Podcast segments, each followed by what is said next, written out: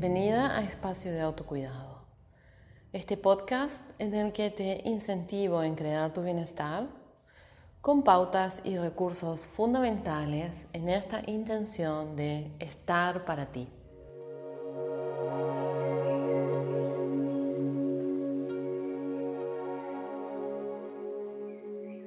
Y en el capítulo de hoy vamos a hablar de los riesgos del autocuidado y es un título un poco irónico porque priorizarte y ser compasiva contigo misma, por supuesto, no tiene ningún riesgo.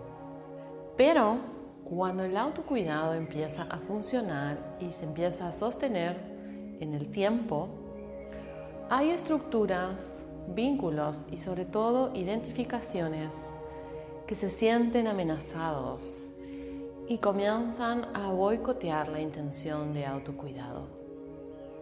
Y en este capítulo nos vamos a adentrar en ese tema.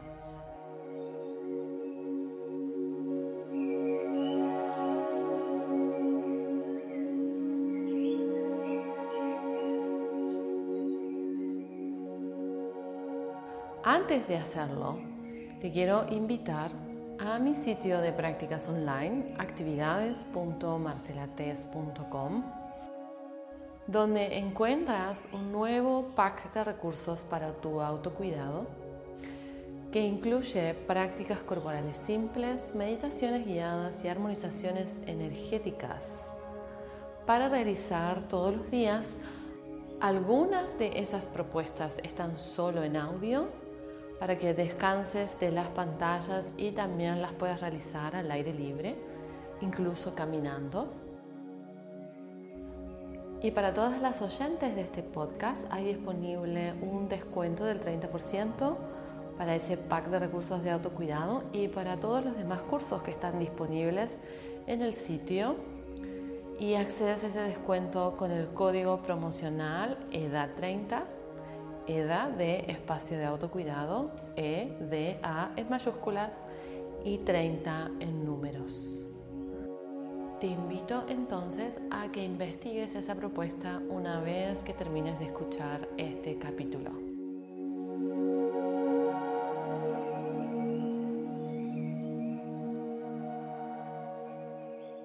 En nuestra cultura occidental, sobre todo para las mujeres, esta idea de autocuidado fundamentada en priorizarnos, ponernos en primer lugar, limitar lo que damos para darnos a nosotras primero, es algo que no está del todo bien visto. Y para muchas de nosotras puede ser no solo visto, percibido, sino también sentido como algo egoísta. Estamos bastante condicionadas por esta idea de ser grandes y eternas dadoras. Entonces, frenar ese impulso de estar para todos, para contrariamente construir este espacio de estar primero para mí, tiene sus dificultades, tiene sus desafíos.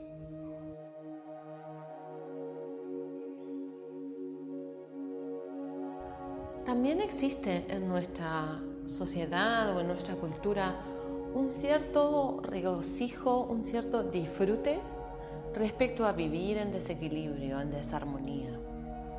Nos gusta quejarnos, nos gusta contar lo mal que podemos llegar a estar.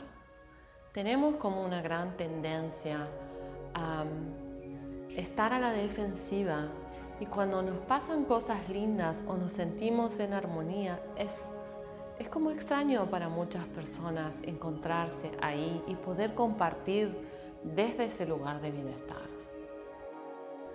El ideal de persona armoniosa y en equilibrio es para nosotros justamente eso, un ideal a veces bastante lejano. Pensar en alcanzarlo nos da un cierto temor. Y cuando efectivamente lo alcanzamos, aunque sea por momentos, tenemos esa sensación de quedar ajenos al movimiento cotidiano de la mayoría de las personas. Definitivamente estar en bienestar y armonía se siente extraño. y se siente a veces un poco distante también.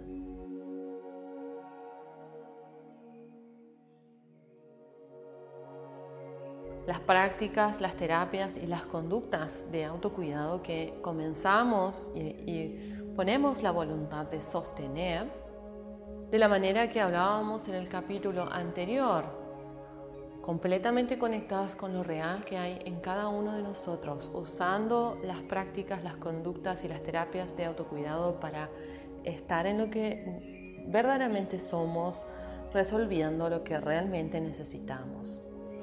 Ese tipo de autocuidado va a ser de alguna manera una amenaza a nuestros vínculos y también a nuestros lugares de pertenencias. Y ahí es donde el título de este capítulo tiene sentido. ¿Cuál es el riesgo del autocuidado? Definitivamente va a poner en duda o va a cuestionar vínculos o forma de vínculos con personas y con grupos de pertenencia. Si esos vínculos y esos grupos de pertenencia tienden a moverse desde el desequilibrio, desde el aferramiento a ciertas conductas, ideas y prioridades que son distintas a las del autocuidado, nos vamos a empezar a preguntar qué hacemos ahí. Nos vamos a empezar a dar cuenta y vamos a empezar a sentir que ya eso no nos parece ni tan entretenido ni tan nutritivo y que dejamos de tener cosas en común con esas personas, en esos vínculos y en esos grupos de pertenencia. A la vez, si hay vínculos que se mueven desde límites muy difusos o no límites, donde hay un desequilibrio entre el dar y el recibir, por supuesto que priorizarnos, limitar, decir que no, va a generar algún nivel de conflicto en ese vínculo y van a aparecer reclamos manifiestos o tal vez no tan manifiestos de estas personas que recibían todo de nosotras y ahora ya no lo reciben. Entonces ahí hay otro riesgo, entre comillas, del autocuidado. Estos tipos de vínculos que están desequilibrados en el dar y el recibir van a verse modificados o van a tener que ser observados. El autocuidado es 100% beneficioso para la persona que lo lleva a cabo. Pero los cambios no se producen solo en ella, no solo la persona va a sentir cambios. Todos sus vínculos van a empezar a cambiar. Y todos sus grupos de pertenencia también pueden cambiar. Y cuando todo ese entorno de personas, vínculos y grupos empieza a reclamar esa que era yo antes y no la que estoy tratando de crear, por supuesto que ahí va a haber un boicot a mi proceso e intención de autocuidado. Porque a las personas nos cuestan los cambios de otros. Nos cuesta cambiar vínculos, nos cuesta ver que el beneficio para una persona puede significar distanciamiento para mí. Cuando nuestro autocuidado amenaza vínculos y grupos de pertenencia, es interesante observar nuestra intención de sostener el autocuidado y si eso implica distanciamiento de esas personas y esos grupos o tal vez cambios en la forma de relacionarme con eso, con lo externo a mí.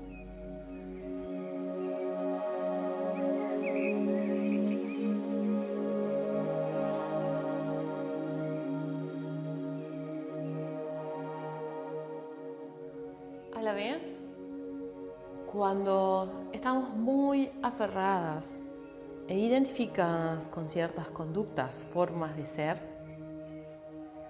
vinculadas con lo opuesto del autocuidado. Esas conductas y esos aferramientos están tan dentro de cada uno de nosotras que creemos que nos definen que creemos que somos eso. Y cuando el autocuidado comienza a funcionar desde cualquier perspectiva, desde una práctica de meditación o desde una terapia o desde un cambio de alimentación o de ejercicio físico, cuando el autocuidado comienza a funcionar y eso que éramos, vamos dejando de serlo, nos da miedo, nos da sensación de pérdida aparece una necesidad de duelo, sobre todo un desconcierto de quién soy yo si no soy esa que no se cuida. ¿Quién soy yo si no soy la que se maltrata o la que se abandona o la que se exige? Estamos tan habituadas, tan aferradas a esas conductas de autodaño que cuando nos proponemos cambiarlas y efectivamente empieza a suceder ese cambio. Sentimos que una parte de nuestro yo se desmembra, se desmantela. Y eso nos da miedo. Nos da miedo porque la mente no diferencia si es el ego y este yo identificado el que se está desmantelando o es mi persona completa la que se está desmantelando. Entonces ahí también hay un punto de observación del boicot que puede surgir hacia el autocuidado por el miedo de cambiar, por el miedo de efectivamente convertirme en una persona amorosa hacia mí misma.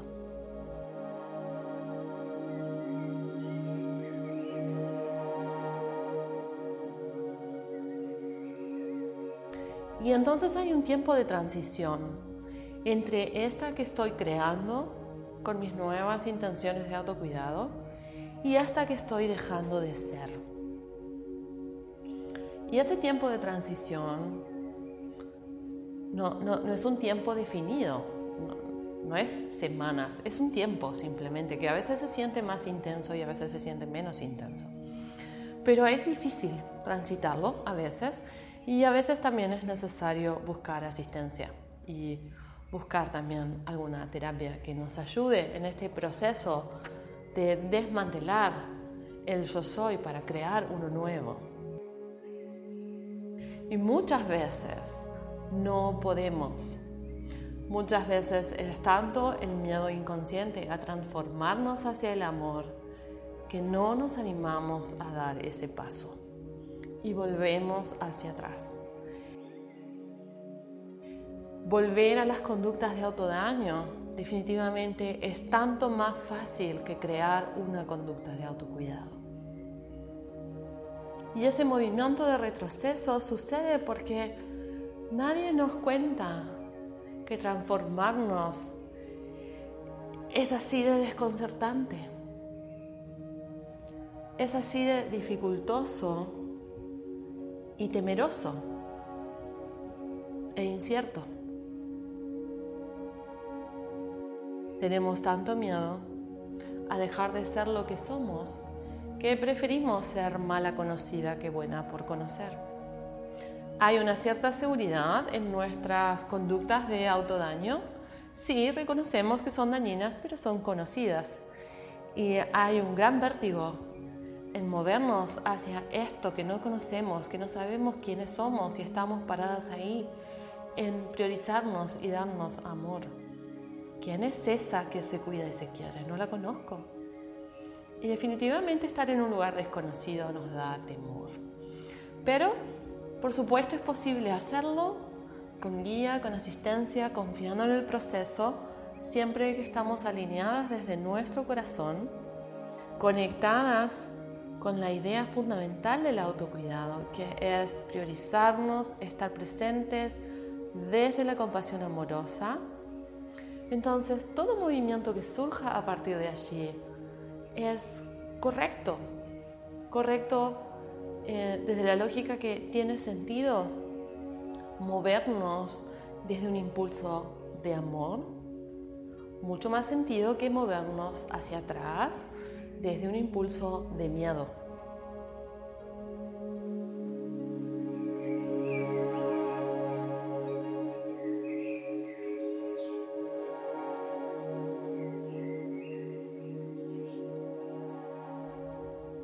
Entonces, para cerrar este capítulo, me gustaría darte un pequeño recurso, pero muy concreto y poderoso, para que uses en esos momentos de desconcierto, de estar ahí en el medio entre moverte hacia quien deseas ser y poder dejar un poco atrás la que ya no deseas ser. En esos momentos donde puedes observar que el autocuidado está poniendo en riesgo alguno de tus vínculos, de tus grupos de pertenencia o algunas de esas identificaciones que crees que te definen, pero ya comprendes que no, que eres mucho más que eso. Y este recurso tan simple es, por supuesto, detenerte, sentirte, llevar tu mano a tu pecho y decir en voz alta, esto soy ahora, desde el amor hacia mí.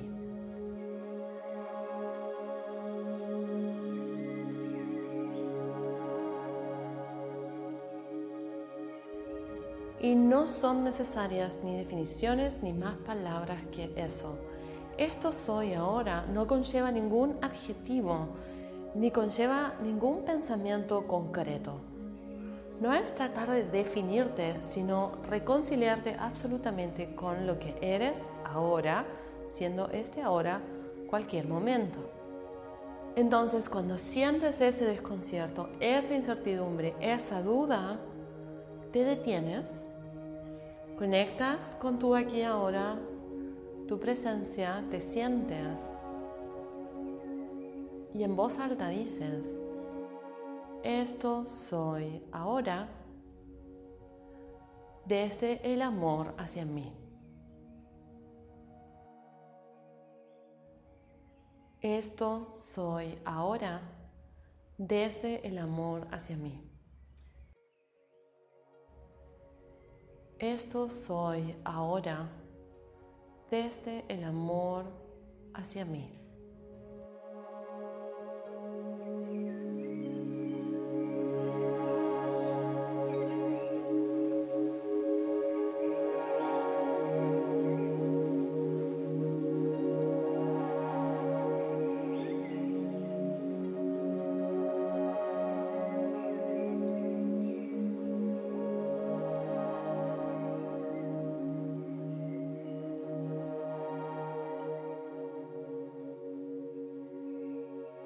Ya es suficiente ese reconocimiento del conflicto. Como hablamos en capítulos anteriores, todo se toma, todo se incluye. Se incluye no saber quién eres, se incluye la sensación de incertidumbre, se incluye la pelea con la sensación de incertidumbre. Incluimos todo, incluimos todo. Y eso es suficiente para reconciliarte con esta que eres ahora, siempre y cuando estés en el fundamento del amor hacia ti.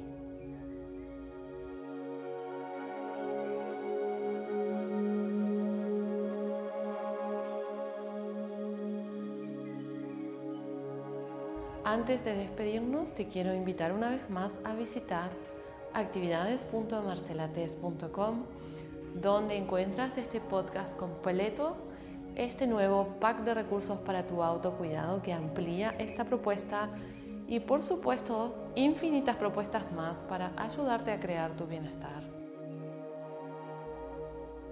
Gracias por darme la posibilidad de acompañarte en este camino.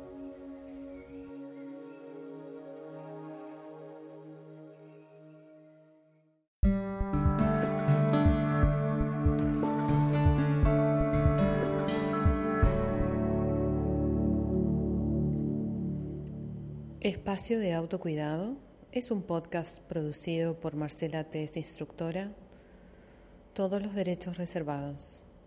Más información en www.marcelates.com.